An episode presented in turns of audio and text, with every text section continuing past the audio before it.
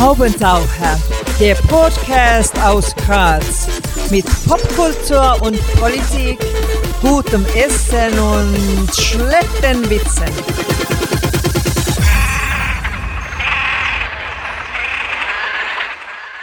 Hier ist der Haubentaucher-Podcast. Einmal im Monat gibt es hier neue Kunst und Kultur und andere Haubentaucher-Themen aus Graz und dem Rest der Welt. Am Mikrofon Wolfgang Kühnelt. Heute zu Gast Naba Ibrahimi, Autorin aus Graz. Man könnte sogar sagen, literarischer Shootingstar 2019 aus österreichischer Sicht. Danke fürs Kommen. Hallo, ja, danke für die Einladung. Nava, bei wie vielen Podcast-Menschen warst du denn schon zu Gast? Bei Petra Hartlieb vom Falter habe ich gesehen, wo noch? Äh, genau, bei Petra Hartlieb war ich und dann ähm, noch bei ähm, Mascha Jakobs. Ähm, ihr Podcast heißt Dear Reader. Also sie ähm, beschäftigt sich ziemlich mit dem, was Schreibende lesen. Aber es wurde insgesamt irgendwie ein sehr ausufernder Plausch. Und dann war öffentlich-rechtlich, also NDR und Bayerischer Rundfunk, die haben ja auch so Gesprächsformate, die sind eigentlich auch Podcast-like. Aber das ist jetzt der erste coole Podcast, ne? Das ist der erste ist. richtig coole mm. Podcast, vor allen Dingen, äh, ja, genau. Und hörst du ab und zu Podcasts oder ist das eigentlich nicht so dein Medium? Also ich höre echt total gerne und viel Radio. Also zum Beispiel Deutschlandfunk, 12 Uhr mittags immer dieses im Gespräch. Also da werden so die tagesaktuellen ähm, Ereignisse immer mit, mit irgendjemandem, der halt in der Öffentlichkeit eine bestimmte Funktion hat, besprochen. Also oft mit Journalistinnen. Also sowas höre ich total gern. Das ist ja im Grunde eigentlich auch ein bisschen ein Podcast. Ähm, und dann habe ich, glaube ich, die ersten zwei Folgen von Pardiologie gehört mit, ähm, genau, Charlotte Roach oder mhm. Roch. Ich weiß immer nie. Roach sagen die, glaube ich, alle, ja. genau, da habe ich die ersten zwei Folgen gehört und eigentlich auch für interessant befunden, aber trotzdem nicht weitergehört. Jetzt bist du in den letzten zwei Jahren vermutlich ungefähr 100 Trilliarden Mal interviewt worden. Gibt es irgendwelche Fragen, die du ständig bekommst und die schon leicht nerven und die ich deswegen unbedingt nochmal stellen sollte? Ähm, also zum neuen Buch wurde ich jetzt gar nicht so oft äh, Corona-bedingt interviewt, aber also beim ersten Buch hat mich immer sehr die Frage genervt, wie autobiografisch das ist. Das ist halt der Klassiker. Aber inzwischen habe ich da eigentlich auch eine entspanntere Haltung zu. Ähm, jetzt würde mich das, glaube ich, auch gar nicht mehr so nerven. Äh, ich, nee, eigentlich rede ich, grundsätzlich rede ich gerne über meine Bücher. Okay, aber ich frage nicht so viel zu den Büchern heute, wenn ich ehrlich bin. Ähm, ich habe mir gedacht, fangen wir mal so an. Erzähl mal was, nein, nicht über den Iran, sondern über die Jahre in Köln. Ist das Leben und Schreiben dort anders als in Graz, sehr anders? Also in Köln habe ich ähm, zwar schon auch immer wieder literarisch geschrieben, aber ähm, eigentlich hauptsächlich als Journalistin gearbeitet. Da hatte ich äh, meinen Traumjob, könnte man sagen, was ähm, Journalismus angeht. Ähm, in einem Stadtmagazin, äh, links äh, alternativ, noch aus den 70ern, aus so einem Kollektiv entstanden. Also so wie der neue Grazer ungefähr. Ne? Äh, Quasi. Der neue Grazer? Mhm. Na, das war ein Witz. Achso, ja, nee, ich habe mir schon gedacht, aber der neue Grazer, gibt es nicht nur den Grazer? Heißt ja, der der neue ja, aber Grazer? der heißt halt offiziell so, ja. Achso, okay. Na, ähm, nee, nicht ganz. Noch linker. Äh, genau, noch linker und ähm, na, vor allen Dingen, also wir hatten ja keine Hierarchien, keinen Chefredakteur, wir haben echt machen können, was wir wollten, ohne Rücksicht auf Anzeigenkunden und ja, deswegen, das war für, also das war jetzt, natürlich war eigentlich immer ähm, Schreiben mein Traum, also Bücher schreiben, Romane schreiben, aber ich sage jetzt mal, was Journalismus angeht, war das wirklich so oberste Liga. Äh, aber natürlich in Köln kannte ich viel mehr Menschen. Ähm, als ich nach Graz gekommen bin, kannte ich erstmal niemanden, außer meinen Mann. aber ja, und das ist natürlich schon auch mehr los. Also insgesamt. In Köln, ne? Ja, es ist okay. schon ein bisschen mehr los. Also noch mehr. Noch mehr. Wahnsinn. Na, vor allen Dingen ist halt Köln die absolute Konzertstadt. Also wenn, wenn Bands auf Tour sind, dann sind sie in Deutschland eigentlich immer in Köln dann noch Hamburg, Berlin, München, aber Köln ist echt einfach gesetzt meistens, weil es auch so schön in der Mitte liegt und auch wirklich eine gute Konzertkultur hat. Also da hätte es dann vielleicht doch lieber nach Feldbach ziehen sollen, ne? da gibt es ein. Gibt es mehr Konzerte, glaube ich, als in Graz in der Realität. In Klemm, ne? damit man das einmal erwähnt. Ähm, ja, und, und Köln an und für sich, also wir kennen das eigentlich nur von Toni Polster, aber das, äh, das ist halt so eine Mittelstadt oder wirklich groß ist es nicht, aber klein ist es auch nicht. Aber größer als Graz ist es natürlich schon. Aber gibt es da so krasse Unterschiede, dass man sagt, das würde bei uns da hier in Graz gar nicht gehen oder umgekehrt?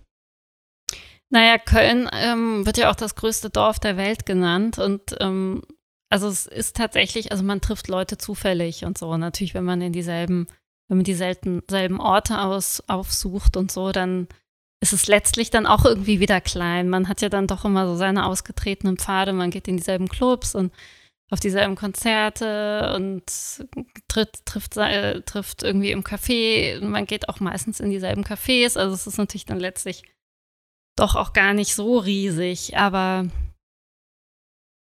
ähm, ja, gewisse Dinge, da finde ich, merkt man in Graz schon, dass die kritische Masse gerade gerade so fehlt. Also dass, dass gewisse Dinge einfach nicht funktionieren weil dann doch ein Tick zu wenig Leute da sind oder dass die Milieus dann doch ein Tick zu klein sind, um speziellere Angebote zu machen. Also da merke, also finde ich schon, ja, dass es einen Unterschied mhm. gibt. Es hat noch ein bisschen mehr Dorf vielleicht hier. ähm, du hast schon gesagt, du bist eigentlich gelernte Journalistin. Wie lange hast du dich da mit dem Gedanken getragen, in die berühmte literarische Langform zu gehen? War das ein, ein Prozess über Jahre oder sagt man, passt schon, ich bin jetzt bereit für meinen Roman? Also eigentlich war das ein sehr langer Prozess. Also ich habe mit, ich habe eigentlich schon immer geschrieben, als Kind eigentlich schon und mit Anfang 20 habe ich auch mal so eine Art Fragment aus dem, etwas, was dann im ersten Roman vorgekommen ist, geschrieben. Also es hat schon sehr lange gedauert, aber irgendwie durch Arbeiten und, und ja, einfach auch Freunde treffen. Und ähm, ich war auch nie diszipliniert genug. Ich habe dann ja auch zwei, drei Jahre in Hamburg gelebt und dort konnte man auch super ausgehen. Ah, jetzt ist mir das klar. Wenn man nach Graz zieht, dann wird man Literatin, weil da ist nicht so viel Ablenkung. Ähm, so gesehen ist das mit der Literaturhauptstadt doch irgendwie berechtigt. Naja, also zumindest in meiner Situation ist ein bisschen was dran, weil ich kam halt hier wirklich an. Noch dazu hatte ich ein Baby. Also ich kam mit einem Baby hier an, hatte keinen Job, keine Freunde. Und ähm, dann muss man natürlich irgendwie schreiben, ne? Na, sagen wir so, ich dachte, okay, wenn, wenn ich, ähm, wenn ein Roman schreiben, dann jetzt. Also das war so ein bisschen der perfekte Zeitpunkt. Okay, cool. So, und jetzt schreibt man da so vor sich hin. Ähm, schmeißt man da viel wieder weg oder geht es bei dir zumindest dann mehr oder weniger tatsächlich da rein? Also wie, wie, wie darf man sich den Prozess vorstellen? Und dann habe ich noch eine Sportreporterfrage, aber die hebe ich mir noch ein bisschen auf. Okay. Na, ich, ähm, ich halte mich generell immer eher knapp. Also bei mir aus dem neuen Buch ist, glaube ich, eine Szene gestrichen worden. Hat die Lektorin eine Szene gestrichen. Aus dem ersten Buch gar nichts. Da war eher, hatte sie eher angeregt, noch ein paar Stellen ähm, anzufüttern. Also ich bin eher der Typ, äh, ich bin, ich schreibe, glaube ich, eher äh, minimalistisch, wenn man das so sagen kann. Mhm. Und ähm, ich hatte dann schon, als ich eine Struktur im Kopf hatte bei beiden Büchern, war das so, ich hatte die Struktur, ich hatte so ein Gefühl für die letzte Szene. Und dann ging es, und, und die Figuren hatte ich klar vor Augen und dann ging es irgendwie ziemlich zügig. Also Zumindest, ja, denke ich das so rückblickend. Aber nee, ich hatte also jetzt. Also, es macht nie jetzt keinen Sinn, die Altpapiertonnen in der nee, Gegend von Ibrahimi zu durchwühlen, um irgendwie spannende äh, Romanfragmente zu entdecken. Nein, nein, nein. Also, ich bin dann irgendwie recht fokussiert, habe ich den Eindruck. Also, die Sportreporter-Frage wäre: Wie fühlt sich das Ganze an, wenn das dann wirklich aufgeht? So wie beim ersten Roman. Ja, aufgehen, aufgehen. Also ich hatte ja überhaupt keine Ahnung, was passieren wird, wenn das Buch erscheint. Also ich habe von es ähm, niemand beachtet ist und es äh, landet sofort in der Ramschkiste bis hin äh, Deutscher Buchpreis. Naja, ist vielleicht ein bisschen übertrieben, aber ich habe also eine breite Range an, an Möglichkeiten habe ich ähm, irgendwie schon gesehen und dann ähm, ja, ich meine, so, es fühlt sich jetzt nicht so an, als wenn es irgendwie total aufgegangen wäre. Ich habe mich natürlich gefreut über alles, äh, über jede gute Rezension und aber ähm, natürlich habe ich dann auch geguckt, wie andere Bücher angenommen werden und irgendwie habe ich mich dann doch immer auch verglichen mit denen, bei denen es besser läuft. Wahrscheinlich ist es ähm, bei Sportlern auch so. Also ich habe gerade in einem Interview äh, mit dieser Andrea Petkovic, die Sportler, also Tennisspielerin, die ja auch gerade ähm, in Kurzgeschichten, glaube ich, veröffentlicht hat. Äh, ja, sie hat auch gesagt, wenn man dann auf der, unter den Top 100 ist im Tennis, dann will man unter den Top 20 sein und dann unter, den, unter der Top 10. Also ja, letztlich fühlt es sich jetzt nicht so an, als wenn es irgendwie total aufgegangen wäre, aber ähm, Aber ich kann dich beruhigen, aus meiner Sicht bist du unter den Top 10 der Grazer Autorinnen. Ah, wow. Ja, das ist ja schon mal was. Wir sollten einen kurzen Schluck Bier trinken, finde ich. Ja. Ähm, Adelheid von Alois Grazer. Unbedingt. Total cool. Ähm, Herr Grazer, die Rechnung kommt später. Und während wir da gemütlich trinken, überlege ich mir die nächste Frage, hätte ich mir gedacht. Ähm, das ist jetzt eher die BWLer-Frage. Nach der Sportreporter-Frage. Mhm. Kannst du vom Schreiben leben? Äh, ja, das geht tatsächlich ganz gut. Also hätte ich auch niemals mit gerechnet. Aber das liegt natürlich auch daran, ähm, dass, wenn man so ein Buch veröffentlicht hat und dann auch eine gewisse Bekanntheit hat, dass so viele Aufträge reinkommen, die jetzt nicht mehr unmittelbar mit mit dem Roman zu tun. Also natürlich Lesungen ähm, bringen Geld ein, aber dann eben auch so Anfragen vor Schulklassen was zu machen oder das eben. wäre jetzt eher gedacht, Bestattung Graz, die dann Trauerreden bestellt oder so. Na, Gott sei Dank okay. nicht. Nee, nee, ich glaube, ähm, so weit sind wir noch nicht. Okay, wäre aber also eigentlich interessant. Auftritte. Ja, wenn es mal magerer wird, dann wäre das vielleicht eine Überlegung. Aber äh, nee, also es kommen, kommen ja so viele andere Aufträge, die nur bedingt jetzt mit, mit der Literatur zu tun haben, aber die schon auch irgendwie damit zusammenhängen oder auch für Zeitungen, für die kleine Zeitung, aber auch für die FAZ oder Spiegel Online und die ja, das, das, ist natürlich auch alles Geld und ähm, Förderung, also die Förderlandschaft in Österreich ist ja großartig. Also allein deswegen lohnt es sich, glaube ich, als Literatin nach Österreich zu ziehen. Also zusammenfassend, Graz ist zwar ein langweiliges Dorf, aber man kriegt wenigstens Kohle vom Staat. Es ist irgendwie beruhigend. Na, also mir kommt schon vor, dass die Förderung hier wirklich sehr gut ist. Also mhm. in, in der Steiermark, in Graz, aber in Österreich generell, würde ich sagen. Apropos Kohle, wie dicht war eigentlich dein, dein nächstes halbes Jahr geplant an Lesungen und sonstigen Auftritten? Ähm, von jetzt an? Mhm. Ja, schon recht, ähm, recht voll. Also Buch Wien ist ja, wurde ja abgesagt, hätte ich eigentlich die Eröffnungsrede halten dürfen. Dann eben, ja, in Bremen hätte ich eine Lesung gehabt, dann in Zürich ein Workshop, aber äh, es war jetzt schon nicht mehr so viel, wie es, glaube ich, ohne Corona insgesamt geworden wäre, weil die Veranstalter ähm, sich schon sehr zurückgehalten haben. Also die haben schon einfach weniger geplant, um auch weniger absagen zu müssen wahrscheinlich. Bei Lesungen ist es so, man kann sich hinsetzen und vorlesen oder man zieht in irgendeiner Art und Weise eine Show ab. Ich glaube, du hast dich für Variante 1 entschieden, richtig? Ja, wobei ich auch damit hadere, muss ich sagen. Also ich ich persönlich finde die meisten Lesungen langweilig. Ähm, also ich gehe eigentlich eher hin, weil ich ähm, andere Leute treffen willst und so im Dorf. Andere Leute, aber auch wenn ich das Buch jetzt besonders toll fand oder vielleicht auch wenn der Autor oder die Autorin besonders viel besprochen wurde, dann bin ich vielleicht noch mal neugierig, wie die Person so ist, wie sie sich gibt und wie sie redet und ähm, das ist, er hat ja mitunter, oder sie hat ja gar nichts oft zu tun mit dem Buch. Es ist ja oft total das totale Gegenteil dann oft. Ähm, also das finde ich noch interessant, aber ich, also ich lasse mir nicht gerne was vorlesen. Und ähm, deswegen bin ich auch nicht ganz glücklich mit dem Lesungskonzept im deutschsprachigen Raum, wie es meistens ist. Aber ich hatte jetzt auch noch nicht so die zündende Idee, wie man das anders machen kann. Und ich bin aber jetzt leider auch nicht so ein Showtalent wie zum Beispiel jemand wie Clemens Setz oder so, der, mhm.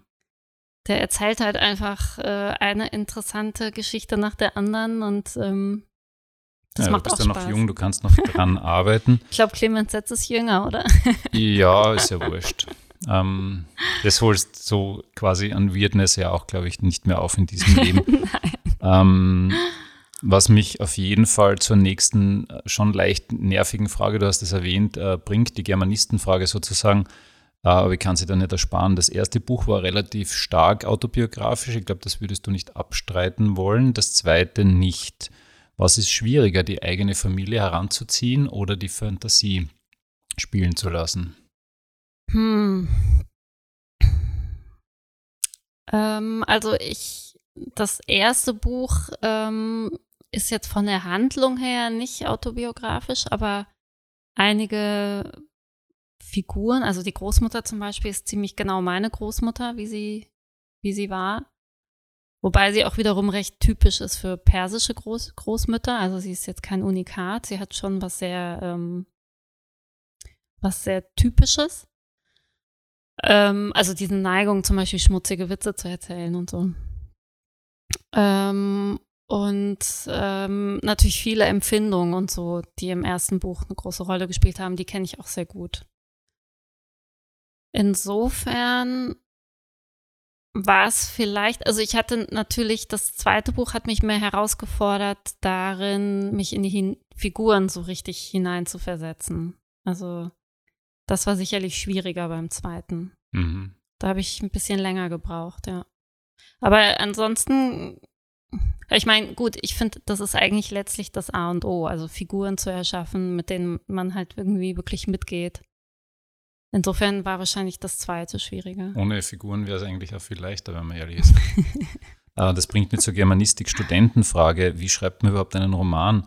Also zumindest du mit einem Organigramm quasi, mit einem Plan, wo du schon weißt, wie die Figuren sind und was die ungefähr erleben, oder schreibst du einfach drauf los und irgendwann ist das Buch fertig? Ja, das ist äh, eher so ein, so ein dialektischer Prozess. Also ich schreibe schon am Anfang recht viel drauf los. Und dann ähm, entsteht.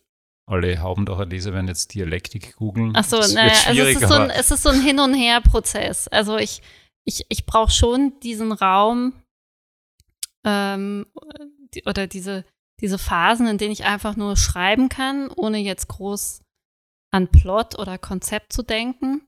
Und dann muss ich aber immer wieder einen Schritt zurückgehen und das aber auch wieder einbinden. Also es ist so eine Mischung aus. Also ähm, vieles entsteht schon sehr intuitiv und ähm, je mehr es wächst, desto mehr Konzept und Handlung und Notwendigkeiten kommen dann hinzu.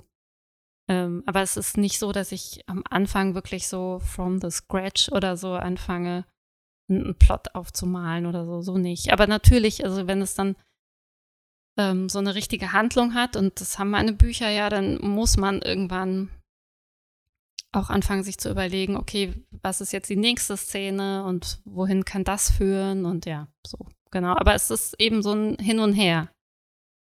Damit es dann nicht zu, zu kuschelig romantisch wird, habe ich nach kritischen Amazon-Rezensionen gesucht. Oh Gott. Ähm, willst du mein Lieblingsstatement über dein aktuelles Buch hören?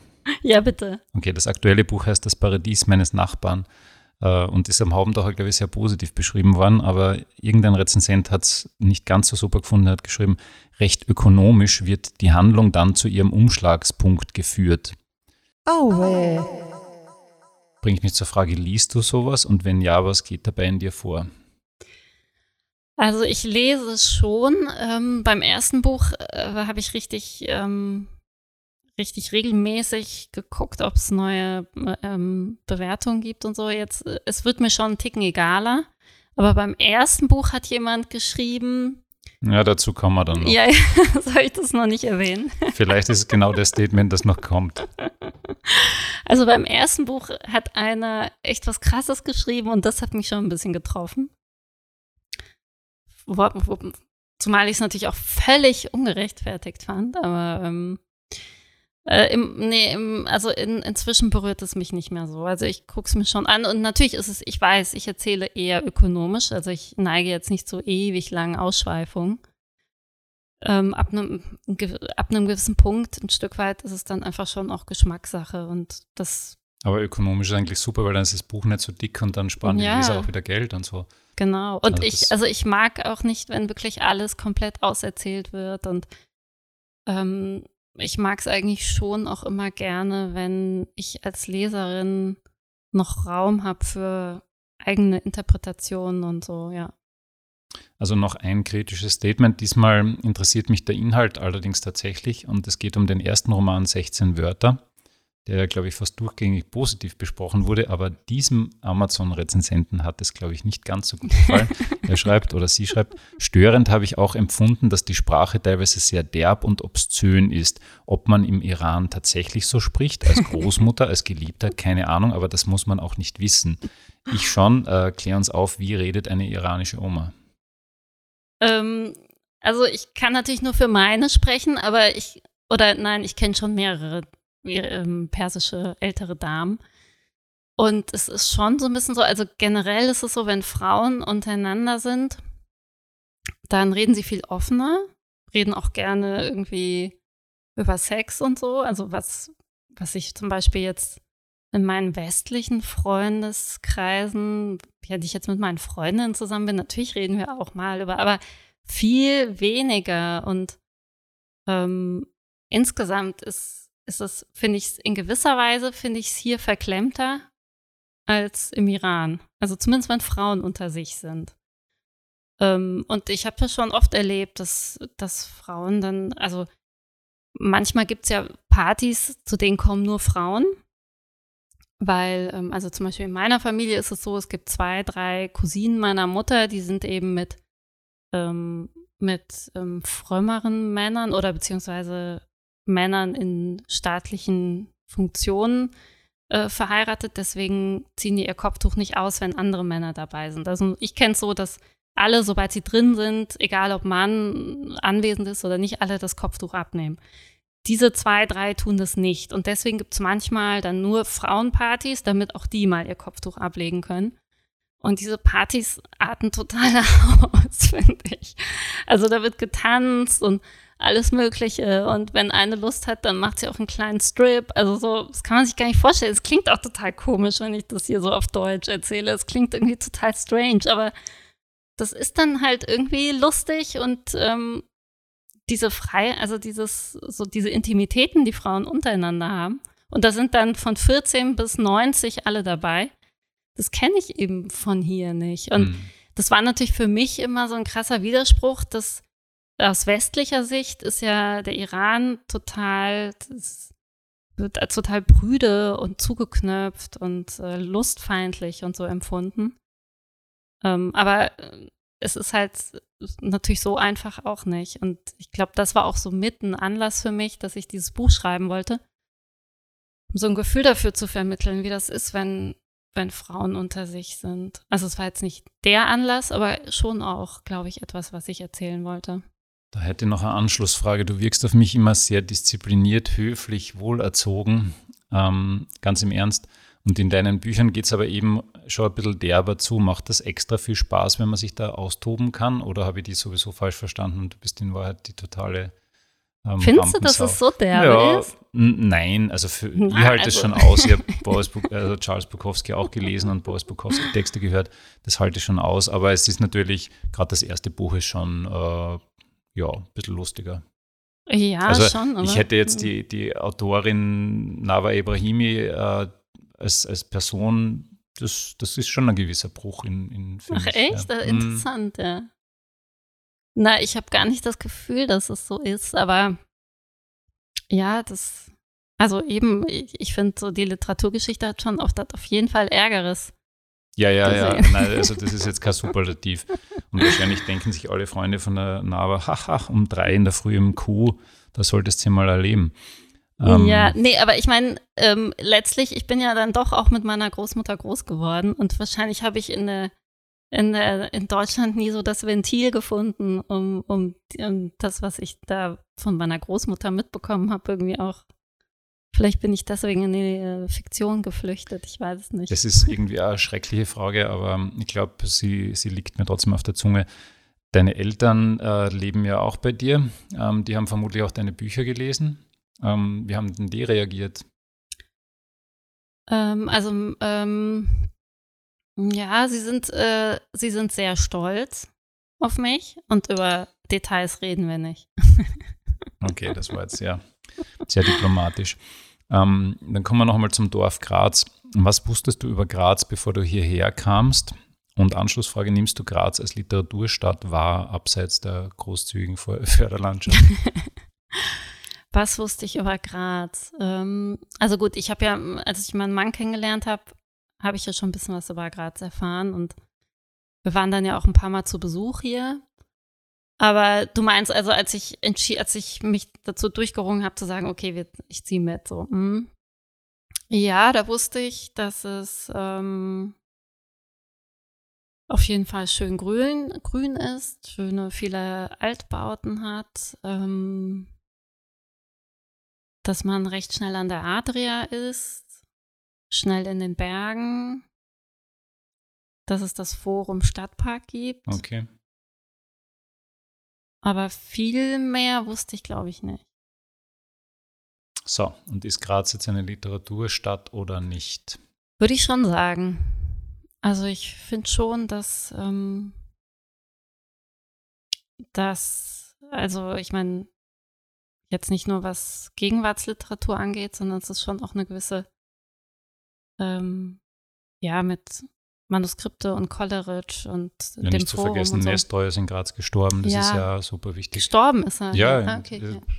Sonst war, war glaube ich, sein Verhältnis zu Graz eher getrübt, aber er hat sich diesen Platz zum Sterben ausgesucht, Ja. neben dem Laufke. Okay. Ähm, also in dem Haus, in dem er auch, ah ja, genau, da ist ja auch diese Nestroy. Da ist also Tafel natürlich in Graz genau. hängen immer Okay. Tafeln. Irgendwann wird dann auch eine Neva, Nava Ibrahimi Top Meinst 10 du? Tafel hängen, ja ganz bestimmt. Vielleicht sogar eine Nava Ibrahimi Gasse. Wir werden es aber möglicherweise nicht erleben, weil da muss man, glaube ich, zuerst sterben. Ähm, apropos Sterben, du hast für den Nationalfeiertag einen meines Erachtens sehr schönen Text in der kleinen Zeitung geschrieben. Was waren da die Reaktionen darauf? Krieg, kriegt man da irgendwelche Zuschriften, E-Mails, äh, Drohanrufe oder waren die alle happy damit? Ja, es waren alle happy damit, wobei das macht mich auch immer ein bisschen skeptisch, weil ähm, so ganz kann das ja nicht sein. Naja, das ist das total aufgeklärte Publikum der kleinen Zeitung. Na, ich frage mich schon, aber ich, ich hatte eh überlegt, ob ich, ob ich dem Redakteur mal schreibe und ihn frage, ob es irgendwie auch irgendwie äh, Hasspostings gibt oder gab. Wobei ich glaube, ähm, ich habe schon so eine Tendenz auch zum Ausgleich. Und ich weiß nicht, ob meine Texte jetzt so eine ganz klare Angriffsfläche bieten. Also es löst jetzt nicht den Reflex aus, ach, da kommt eine aus Deutschland und haut uns jetzt eins drüber. Dazu ist der Text natürlich zu differenziert. Ne? Genau, und ich glaube, ich tendiere schon dann auch immer dazu, am Ende doch nochmal die Hand zu reichen. Deswegen, ja, aber ich ähm, interessiert mich eh. Also ich wollte wirklich auch mal nachfragen, ob, ob nicht auch ein paar negative Reaktionen kamen. Ähm, hast du eigentlich vor, weiter journalistisch zu arbeiten oder bist du jetzt Romancière oder wie man mal dazu sagt, auf Ach, das klingt Lebenszeit? so schön. ja, Romancière.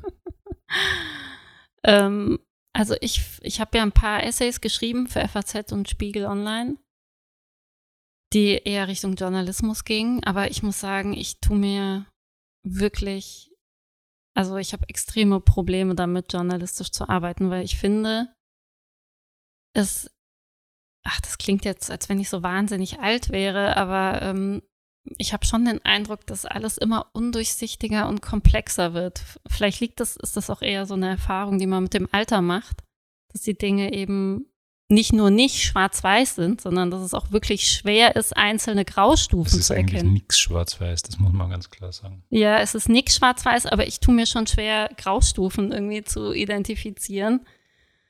Ähm, ich finde es, also selbst jetzt, ich werde natürlich oft zum Thema Iran gefragt, aber ich finde es einfach immer schwieriger, zumal der Iran ist natürlich auch noch so eine orientalistische Weltsicht, jetzt auch nicht irgendwie zu erklären ist in drei Sätzen, weil es ist ein Volk mit 80 Millionen Einwohnern und jeder hat seine eigene Meinung. Ähm, eigene Meinung, aber vielleicht gibt es trotzdem eine Tendenz. Das ist eigentlich eine Frage, die man nicht stellen sollte, weil sie zu aktuell ist. Aber jetzt haben wir da Trump versus Biden und die Frage interessiert mich trotzdem und zur Not schneiden wir sie halt aus. Ähm, Was war da so in, in etwa eine Tendenz im Iran? Also waren die Leute, die Leute, nicht das Regime, die Leute jetzt tendenziell eher für Trump oder für Biden oder sind das wurscht? Äh, wie, wie, ist das in, in etwa?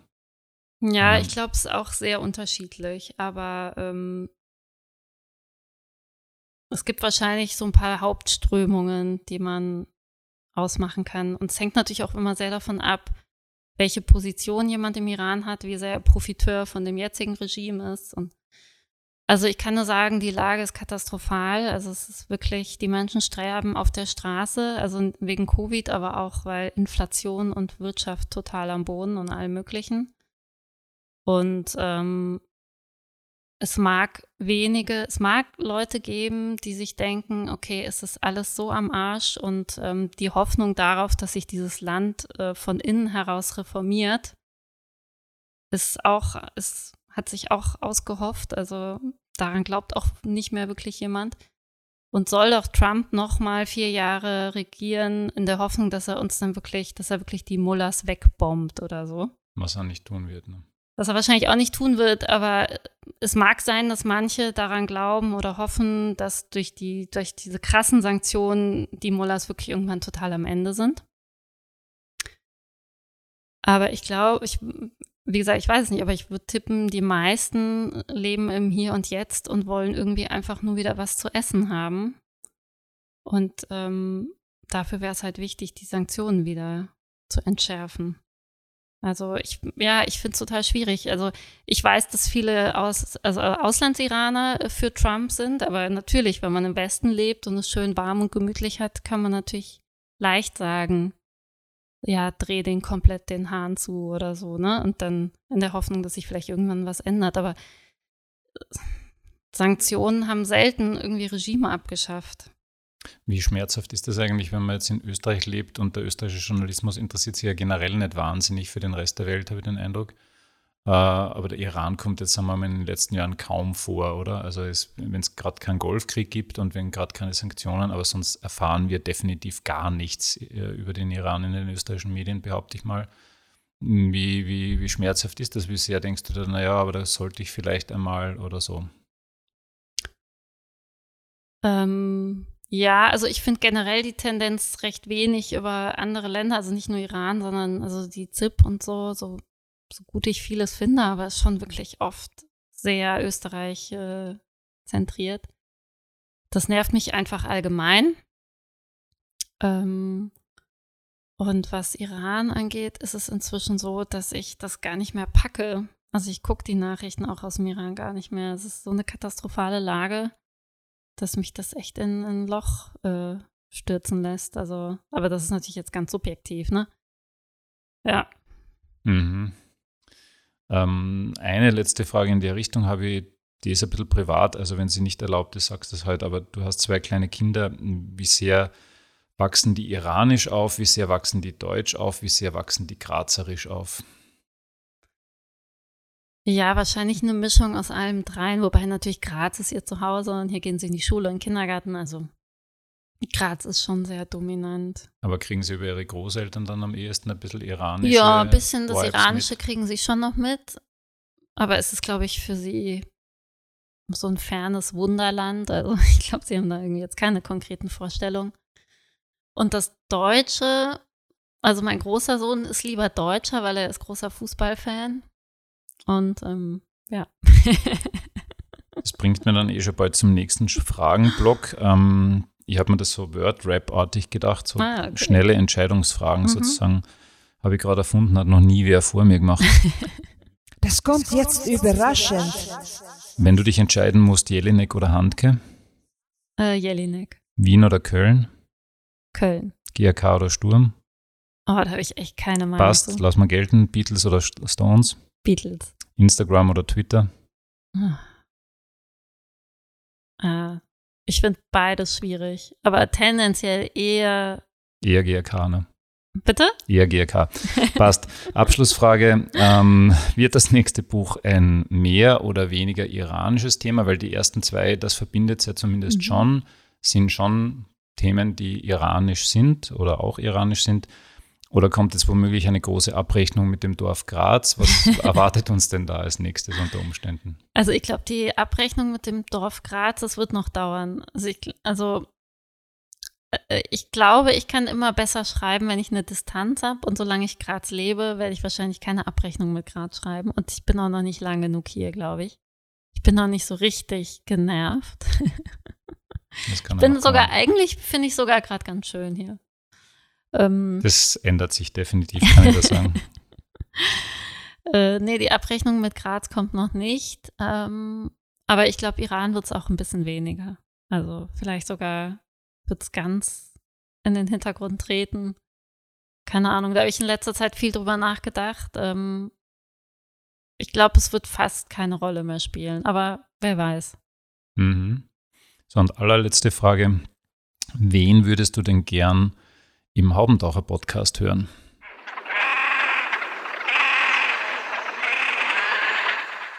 Hm. Jetzt muss ich kurz überlegen. Ja, dann trinken wir einen Schluck Bier. Alois Kratzer habe ich schon erwähnt. Mhm. Adelheid. Ist immer noch sehr gut. Eigentlich müsste man dieses Klackgeräusch mal. Ja, das ist ähm, Keramik, nicht Plastik. Mhm. Echtes Keramik. Mhm. Ähm, CO2-neutral und äh, immer großartige Tiermotive. Mhm. Adelheid ist sowieso ein wunderschöner Biername. Ähm, wie, wie, wie schauen wir aus mit der Antwort? Ah, ich überlege gerade, ich überlege gerade. Also ich meine, ist die naheliegenden, ne? also meine Kollegin. Jelinek und so. Genau, mhm. genau. Ähm, lass ich mir überlegen. Ähm, ich meine, du gehst ja immer wieder zu Konzerten, was ich mich so erinnern kann. Ja. Ähm, Konzerte gehe ich gern, aber irgendwie, ich bin da jetzt nicht. Also während die Nava Ibrahimi noch ein bisschen nachdenkt, ein bisschen ähm, ist das ein bisschen ein Aufruf an das Haubentaucher Publikum. Schickt uns doch an office.haubentaucher.at ähm, Tipps und äh, Hinweise, wen wir als nächstes einladen sollen oder als übernächstes oder als überübernächstes. Vor Jelinek und Handke fürchten wir uns noch ein bisschen, da brauchen wir noch, noch mehr Routine, aber wir sind offen für Vorschläge. Ähm, selbst Selbstnominierungen würden wir theoretisch gelten lassen, aber das muss schon sehr interessant sein. Und da möchte man dann schon wirklich argumentativ einiges lesen, dialektisch vielleicht sogar, äh, warum und wieso. Also, ähm, wenn ich jetzt, äh, ich will natürlich jetzt eher so äh, Geheimtipps hier, mhm. ähm, promoten. Also, ich kann äh, sehr empfehlen Katharina äh, Czerner, eine junge Dramatikerin. Das wäre ähm. eigentlich jetzt super gewesen, um Autorenkollegen zu dissen. ähm, ich habe jetzt ein paar Geheimtipps für Sie. Genau. Ähm, Andreas Stift, Martin Gewanko ähm, und so. Also da kann, das wäre eigentlich total schön. Da könnte man die ganze Kollegenschaft. Na, so subtil äh, österreichisch ist mein Humor noch nicht. Aber Katharina Czerner kann ich auf jeden Fall empfehlen. Ein aufstrebender junger Dramatikerinnen-Star. Ähm, ich weiß nicht, Maya Mohammadi kennst du bestimmt mhm, auch. Mhm, ja. Die hat auch immer auf jeden Fall viel zu erzählen. Äh, ihr Mann, Joachim Heinzel, hat auch sehr viel interessante Geschichten zu erzählen. Mhm. Zumal der ja Zigarettenpackungen aus dem genau. Iran sammelt. er so. kennt sich, ja, äh, er kennt sich generell extrem gut mit Tabak aus. Mhm. Und das ist natürlich, bleibt es nicht beim Tabak, sondern ja kulturhistorisch hat das ja eine ganz große Bewandtnis. Ja, nee, also das wären so die, die mir spontan, also nicht ganz spontan, aber relativ spontan einfallen. Na, da war schon was dabei. ja, dann würde ich mal sagen, lassen wir es gut sein für heute. Ähm, liebes Publikum, schaltet es wieder ein, wenn es dann im nächsten Monat weitergeht. Äh, liebe Nava, danke fürs Kommen. Danke. War großartig, denke ich. Und äh, ihr werdet uns jetzt sicher alle für den Podcast des Jahres nominieren. Und äh, außerdem vor allem Nava Ibrahimi Bücher kaufen. Das Paradies meines Nachbarn heißt das jüngste Buch. Und das erste heißt 16 Wörter und man kann sich gar nicht entscheiden, was man für eins lesen soll. Es ist eigentlich egal, mit welchem man anfängt, weil sie haben eigentlich nichts miteinander zu tun. Also macht es, wie ihr wollt, äh, macht es gut und bis zum nächsten Mal. Das war der Haupentaucher Podcast. Nächstes Monat gibt es mehr.